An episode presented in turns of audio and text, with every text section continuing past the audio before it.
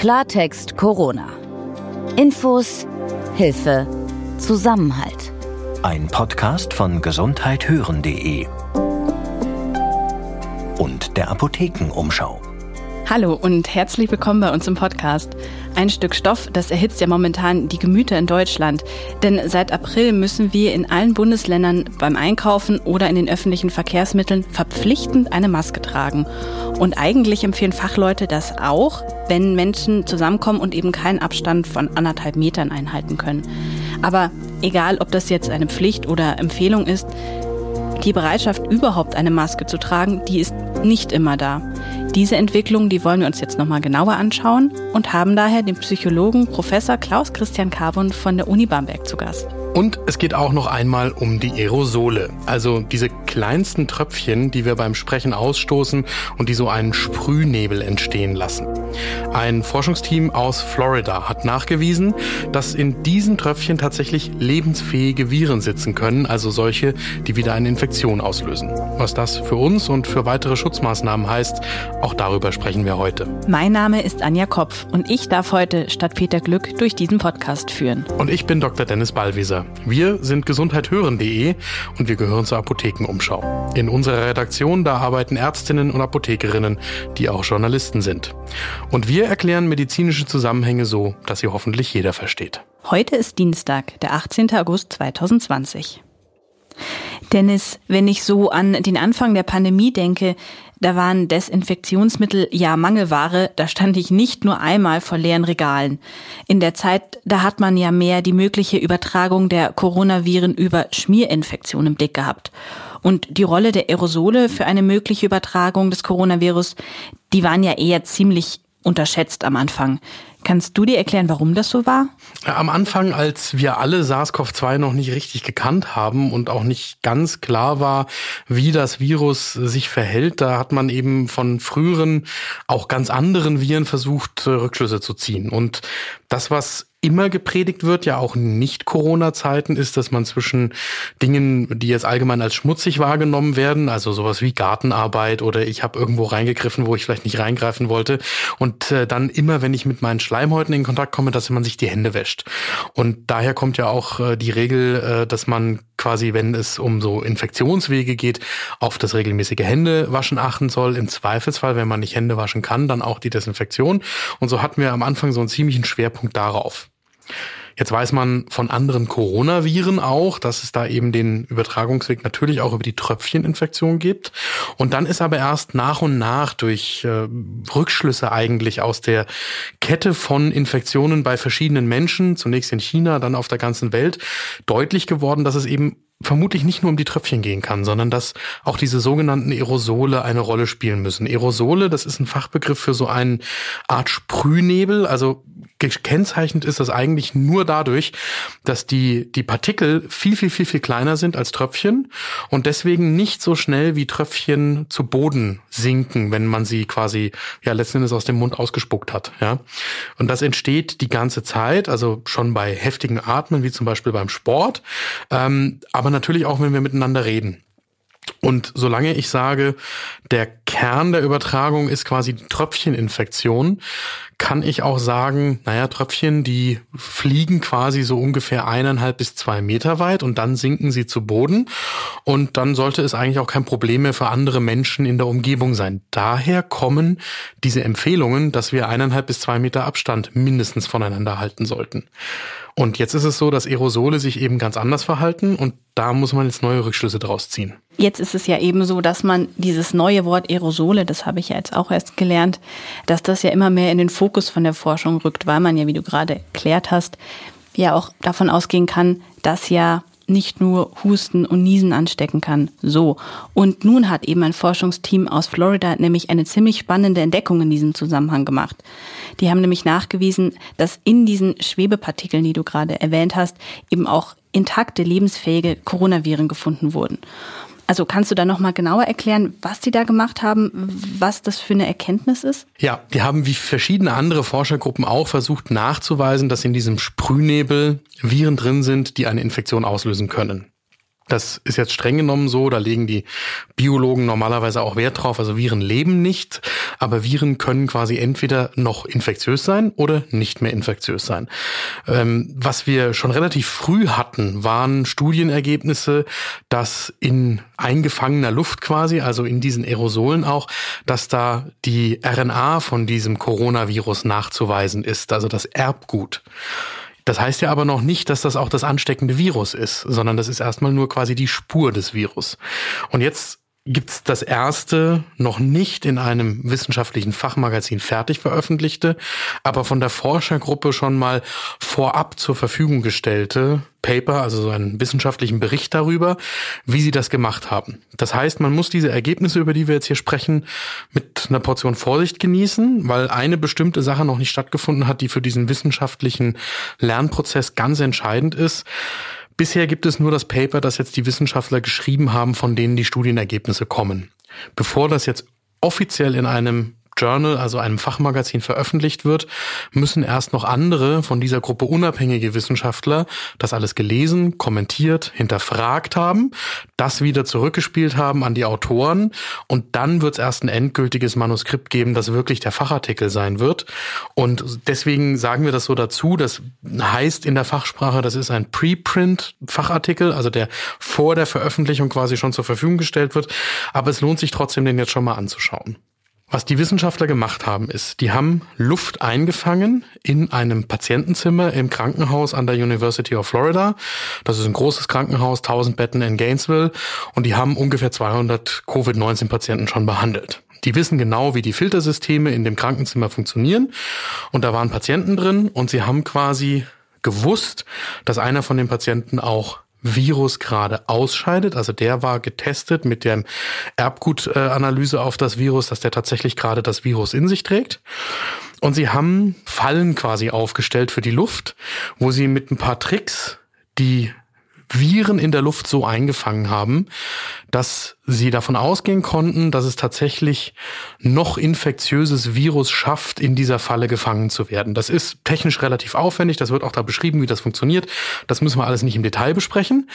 Aber der Unterschied ist eben, sie konnten dann davon ausgehen, dass sie mit dieser Art von Falle nicht nur Viren einfangen, wo man einfach nur das Erbgut sieht, sondern dass da auch welche dabei sein können, die wieder Zellen infizieren können.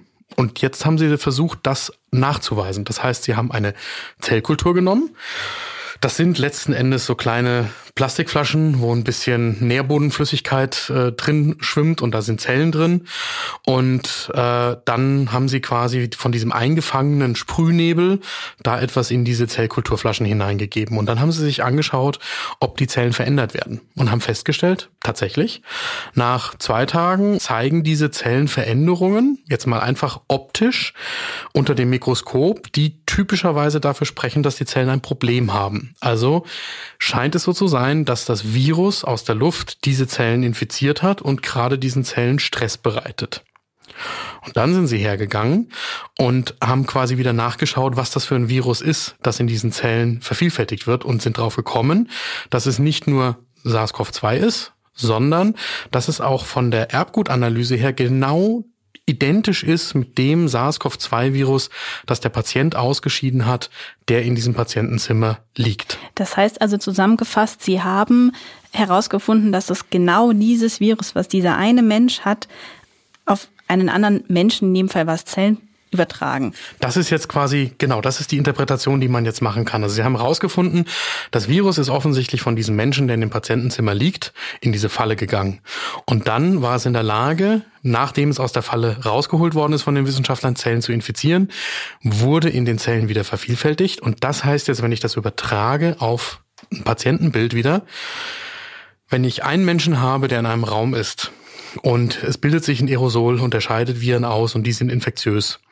Dann hilft mir der eineinhalb bis zwei Meter Abstand nichts, weil die Fallen, das hatte ich jetzt noch nicht dazu gesagt, standen in einem Abstand von zwei bis fünf Metern ungefähr von diesem Patienten entfernt. Das Aerosol verteilt sich anders als Tröpfchen in dem Zimmer. Und in diesem Aerosol, und das ist jetzt eben erstmals auf diese Art und Weise nachgewiesen und nicht nur durch Schlussfolgerungen. Das Aerosol kann ansteckende Viren enthalten und kann wieder SARS-CoV-2 in einem Patienten auslösen. Demnach auch, das ist jetzt eine Schlussfolgerung, das ist nicht bewiesen, aber ist alles sehr einleuchtend, ja, wenn quasi in dem Raum die Luft erst einmal angereichert ist mit den ausgeschiedenen Viren von einem Patienten. Und das ist jetzt auch genau die Einschränkung beziehungsweise die Aufforderung der Wissenschaftler aus Florida, die die an die Kolleginnen und Kollegen wieder weitergeben, die sagen, dass die Menge an Viren, die da in dieser Falle eingefangen werden konnten, die ist sehr gering. Und jetzt müsste man mal rausfinden, ob das halt eine Eigenschaft von SARS-CoV-2 ist, also dass nur ganz wenig von dem Virus sich in solchen Aerosolen anreichert. Das wäre eine gute Nachricht. Oder ob das daran liegt, wie jetzt das Setting war von dieser Studie in diesem Krankenhauszimmer oder ob das was damit zu tun hat, dass das halt am Anfang, äh, wenn der Patient anfängt in dem Raum zu atmen, gering ist, aber wenn das über Tage gehen würde, wäre das auch viel mehr. Und zum Beispiel auch natürlich wie lange die Viren denn in diesem noch ansteckenden Stadium in den Aerosolen drin sind. Das ist jetzt alles noch nicht bekannt. Das wäre jetzt auch meine Frage gewesen, weil wie du das, das Setting, also die Umgebung beschrieben hast, das war jetzt sehr künstlich in einem Krankenhaus mit, ich glaube, zwei Patienten waren es nur. Also kann man diese Erkenntnis so schon auch irgendwie übertragen, mit der was anfangen oder ist das jetzt ein erster Hinweis, um zu sagen, forscht da mal bitte weiter, weil das könnte für uns eine wichtige Erkenntnis sein. Ich glaube, es sind zwei Dinge. Das eine ist, natürlich sind das vorläufige Ergebnisse, wie gesagt, noch nicht von anderen Wissenschaftlern überprüft. Trotzdem kann man jetzt schon sagen, das ist ja nur die Bestätigung dessen, was wir haben bisher schon ableiten können. Also bisher konnten wir ja schon von der Verkettung von Infektionsfällen davon ausgehen, dass es so sein muss, weil ansonsten wären bestimmte Infektionsketten von einem Menschen auf den anderen gar nicht zu erklären gewesen. Da gibt es die bekannten Beispiele von Menschen, die in geschlossenen Räumen alle Regeln über den Abstand eingehalten haben, wo aber dennoch die Übertragung von einem Patienten auf einen vorher noch gesunden stattgefunden haben muss, weil es ansonsten keine positiven Kontakte in der Umgebung gegeben hat. Ja, das heißt, es war schon irgendwie klar, das würden wir vermutlich irgendwann herausfinden. Aber und daraus das beantwortet den zweiten Teil deiner Frage, leitet sich ab. Jetzt müssen wir mehr herausfinden darüber, weil das natürlich für uns ganz entscheidend sein kann für diesen Zeitraum, wo wir immer noch wir haben keinen Impfstoff, wir haben kein Heilmittel gegen eine Covid-19-Erkrankung und jetzt müssen wir quasi einen Weg finden, wie wir, wir gehen ja auf die kalte Jahreszeit zu, mit Menschenansammlungen in, in geschlossenen Räumen umgehen, wo wir wissen, es geht nicht alleine um die Tröpfcheninfektion, sondern es geht auch um die Aerosole. Und daran schließt sich dann ja die Frage an, gibt es in solchen Umgebungen bestimmte Dinge, die wir tun könnten, indem wir da zum Beispiel jetzt spinne ich wirklich mal, weil ich davon keine Ahnung habe bisher, mich noch nicht intensiv damit auseinandergesetzt habe. Aber wenn man da bestimmte Filtersysteme installieren würde, ja, wo äh, ausreichend kleinmaschige ähm, Filter drin sind, die Viren auch herausfiltern können oder die über UV-Lichtbestrahlung oder ähnliches äh, die Filter, äh, die Viren in der Luft dann auch wieder unschädlich machen könnten, würde das zum Beispiel etwas bringen in bestimmten Räumen, ich sag mal Klassenzimmer, ja, ähm, wenn wir sowas installieren und dadurch die Belastung mit ansteckenden Viren in der Luft auf jeden Fall so weit runterdrücken könnten, dass man trotzdem sich in einem Raum aufhalten kann. Und in die Richtung wird man mit Sicherheit jetzt weiter forschen müssen. Ich höre da bei dir auch raus, also es geht vor allem darum, auch das Infektionsrisiko in Innenräumen auch ähm, zu minimieren. Oder hat das auch irgendwie Auswirkungen darauf, wie man sich auch vielleicht draußen verhält? Es ist in jedem Fall eine Erkenntnis, die auch draußen eine Rolle spielt, weil auch draußen natürlich eine Aerosolwolke entstehen kann. Es ist draußen natürlich immer so. Also es gibt quasi keine Situation, wo nicht ein kleines bisschen Luftzug ist. Und insofern ist es immer deutlich weniger Risiko. Es ist trotzdem keine gute Idee, sich draußen auch, so wie man das vor Corona-Zeiten gemacht hat, zum Beispiel eng irgendwie an einen Kaffeetisch zu setzen, ja, oder sowas ähnliches. Auch draußen sollte man bestimmte Abstände einhalten. Es wird draußen in jedem Fall einfacher sein als im Innenraum, aber es gibt keine absolute Entwarnung für, für den Aufenthalt im Freien. Wenn wir jetzt also mal die ganzen hypothetischen Überlegungen, was könnte man machen, wenn beiseite lässt, was könnte man denn mit dieser Erkenntnis zum jetzigen Zeitpunkt, was könnte ich denn machen, um das Infektionsrisiko einfach möglichst gering zu halten? Gibt es da auch irgendwas, was Fachleute empfehlen? Mir ist aktuell noch keine veränderte Empfehlung durch diese Erkenntnis jetzt bekannt. Es unterstreicht vielmehr ganz eindeutig die Mahnung zur Vorsicht und zum sehr zurückhaltenden Umgang mit nicht zwingend notwendigen Menschenansammlungen in Innenräumen. Und es unterstreicht auch noch einmal, dass wenn man sich in geschlossenen Räumen treffen muss, weil es auch gar nicht anders geht, dass man dann jede Möglichkeit nutzen sollte, um dafür Durchzug zu sorgen. Also Fenster auf, Türen auf, alles das, was man normalerweise nicht macht, ja, im Zug sitzen ähm, und auch mit den, den Lärm von draußen im Zweifelsfall irgendwie umgehen. Aber damit man die Chancen erhöht, dass quasi diese Aerosole verdünnt verdünnt werden, ja, und dass dann einfach nicht mehr ausreichend infektiöses Virus in der Luft ist, falls irgendein Patient da in der Gruppe sein sollte, weil es normalerweise so ist, es muss bei fast jedem Krankheitserreger immer eine bestimmte Menge an Erreger, die in einen Menschen quasi eindringt, übersprungen werden, damit die Krankheit dann auch wirklich ausbricht. Also man wird typischerweise jedenfalls nicht von dem einen Virus infiziert, sondern es muss dann schon eine, eine Menge von Virus in den Körper reinkommen, damit das körpereigene Abwehrsystem quasi überwunden werden kann. Und da kann es jetzt hier dann darum gehen, quasi das Aerosol, diese Flüssigkeitswolke mit, mit Virus drin so weit zu verdünnen, dass das einfach nicht mehr klappt. Und da wäre dann eben die Empfehlung, wenn im Innenraum, dann bitte mit Luft und Durchzug. Ich danke dir, Dennis, für die Einordnung und dann kommen wir zu unserem zweiten Thema in unserem Podcast. Da geht es nämlich um den Mund-Nasenschutz. Inzwischen zeigt sich ja auf den Straßen in Deutschland ein sehr gemischtes Bild. Die einen tragen ihn ganz selbstverständlich beim Einkaufen, in der S-Bahn oder in größeren Gruppen und andere tun sich damit schwer, sehen nicht ganz ein, dieses ungemütliche Ding aufzusetzen, demonstrieren gar dagegen. Professor Klaus Christian Carbon von der Uni Bamberg hat sich wissenschaftlich mit der Psychologie hinter der Maske beschäftigt. Und ihn begrüßen wir jetzt im Interview. Herr Professor Carbon, herzlich willkommen bei uns hier im Podcast. Hallo, grüße Sie. Wie oft standen Sie denn schon vor dem Supermarkt und haben sich gedacht, oh Mist, Maske vergessen? Ist mir tatsächlich noch nicht passiert, seitdem die Maskenpflicht ähm, eingeführt worden ist. Aber ähm, davor habe ich die tatsächlich schon öfters mal getragen und da ist es mir tatsächlich ein paar Mal passiert. Aber seitdem nicht mehr einfach deswegen, weil ich ganz offen gesagt ähm, einfach überall, wo ich sozusagen auftauche, auch tatsächlich Masken deponiert habe. Im Büro habe ich zum Beispiel einfach Ersatzmasken. Ich habe im Auto einfach welche und ich habe halt immer in meiner Weste äh, tatsächlich zwei Ersatzmasken, damit einfach sowas nicht passieren kann. Sie haben das ganz klug gelöst, aber bei uns in der westlichen Welt, sage ich mal, fühlt sich das ja schon sehr ungewohnt an, äh, an die Maske zu denken, sie zu benutzen. Dagegen ist es in asiatischen Ländern ja ziemlich normal, bei Infekten eben eine, mit einer Maske rumzulaufen. Warum fühlt sich das denn für uns so komisch an? Also es ist einfach kulturell bei uns noch nicht richtig eingeführt. Und ähm, das hat sich natürlich drastisch verändert ähm, mit na, März, April 2020. Also gerade mal ein halbes Jahr ist es her, dass wir überhaupt das kennen und überhaupt verstehen, was das bedeutet, so eine Maske zu tragen. Davor, ich bin ja selber an einem, einem Ort, der sehr, sehr touristisch ähm, äh, geprägt ist. Also also auch viele japanische, chinesische ähm, Touristinnen und Touristen, also in Bamberg. Und ähm, da haben wir einfach sehr, sehr häufig schon Menschen gesehen mit Masken. Und das kam sehr, sehr vielen Menschen sehr, sehr komisch vor. Und ich will mich da nicht ausnehmen, dass es tatsächlich merkwürdig wirkte, weil man eben auch nicht richtig wusste, warum haben die eigentlich die Masken an. Und ähm, viele dachten einfach, naja, vielleicht sind die selber krank oder vielleicht haben die Angst, dass sie krank werden. Aber es fand mir ein bisschen absonderlich.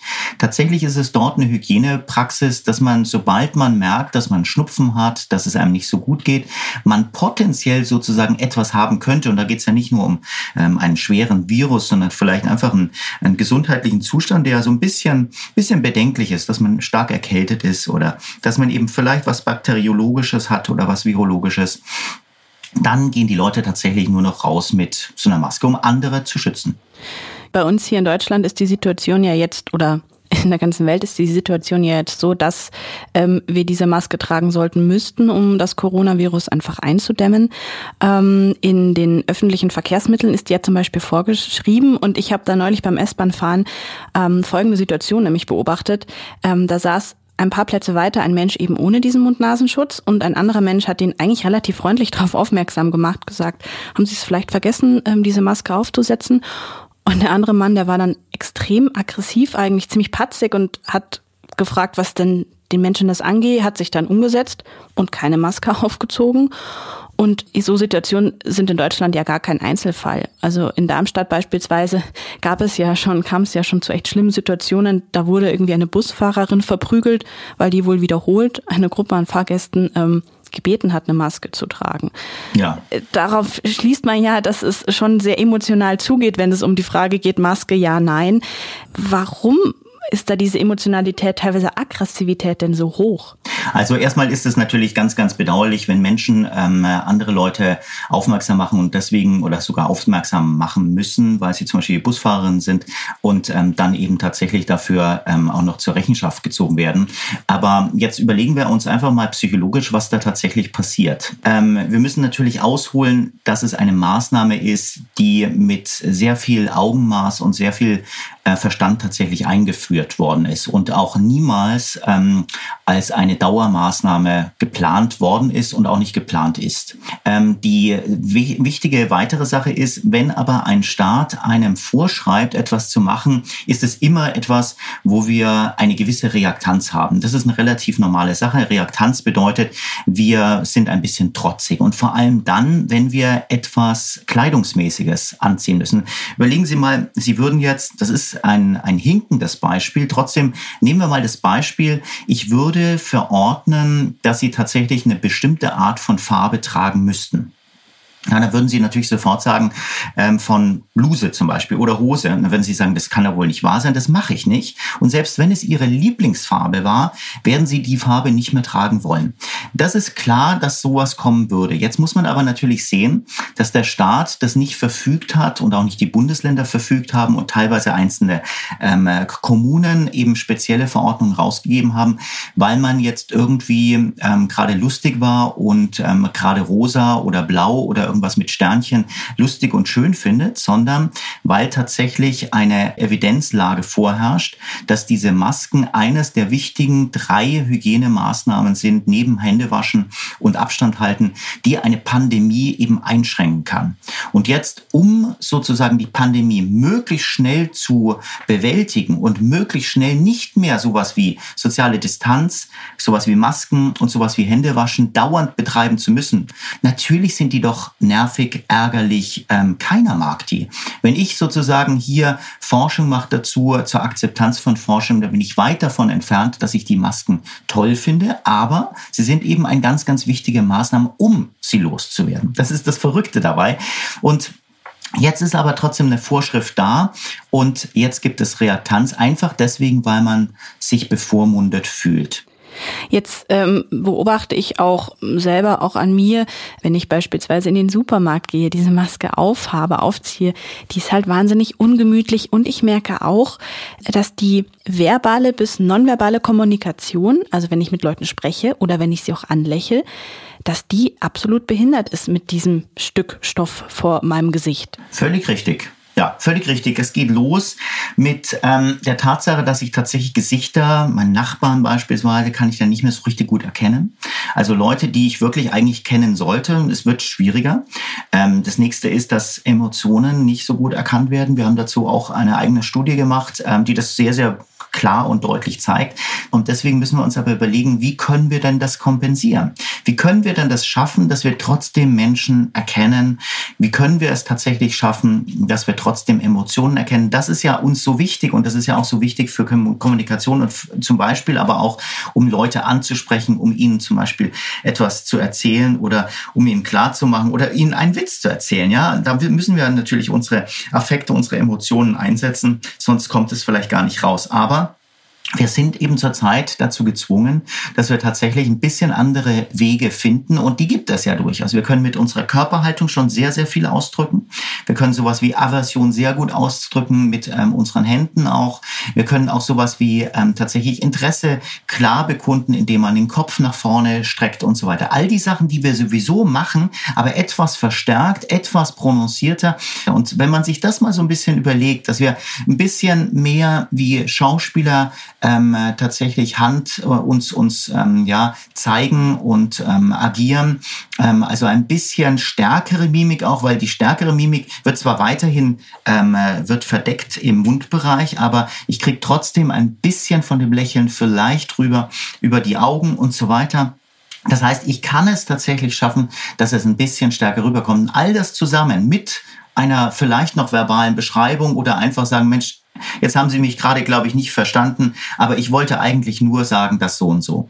Ähm, dann können wir tatsächlich davon ausgehen, dass die Kommunikation wieder besser läuft und dass es eben nicht ein extremes Hindernis ist. So betrifft es eben auch die Kommunikation gegenüber anderen Menschen, die keine Maske anhaben, nicht besserwisserisch auftreten, nicht tatsächlich bevormunden sein, sondern mit einem, mit einer gewissen Sorge auch selber erklären, wie einen das mitnimmt, diese ganze Pandemie. Erstmal eine gemeinsame Kommunikationsbasis schaffen, dass man einfach mal davon spricht, dass zum Beispiel die Maske, dass die unangenehm ist und so weiter. Und dass man das auch so sieht, aber dass man sie einfach anzieht, um zum Beispiel andere, zum Beispiel ältere Menschen, andere Personen, die Atemwegserkrankungen haben beispielsweise, einfach zu schützen.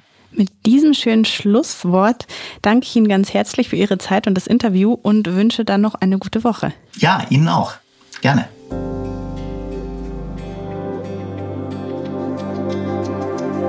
Die Corona-Regeln, die sind hierzulande von Bundesland zu Bundesland, eher sogar von Kommune zu Kommune unterschiedlich. Und da durchzublicken, das ist ehrlicherweise ganz schön verwirrend. Für eine Kleinstadt zwischen Belgien und den Niederlanden ist das alles noch verwirrender. Denn durch Bale-Hertog verläuft die Staatsgrenze. Und damit gelten in der Stadt die Corona-Regeln zweier Länder. Während auf der einen Seite zum Beispiel keine Masken zu tragen sind, herrscht auf der anderen Seite Maskenpflicht. Die Lösung einer Einzelhändlerin, sie hat in ihrem Geschäft eine Grenzlinie auf den Boden geklebt, damit die Kunden wissen, wo welche Regel gilt. Ich bin Anja Kopf. Und mein Name ist Dr. Dennis Ballwieser. Wir freuen uns, wenn Sie uns Ihre medizinischen Fragen zum Thema Corona schicken. Und zwar per Mail an redaktion.gesundheithören.de. Wir beantworten sie gerne. Und wenn wir nicht weiter wissen, suchen wir Expertinnen und Experten und laden sie zu Klartext Corona ein.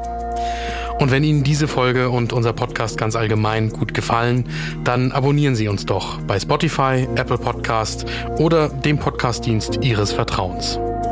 Das hat für Sie den Vorteil, dass Sie immer wissen, wann wir eine neue Folge veröffentlichen. Klartext Corona. Ein Podcast von gesundheithören.de und der Apothekenumschau.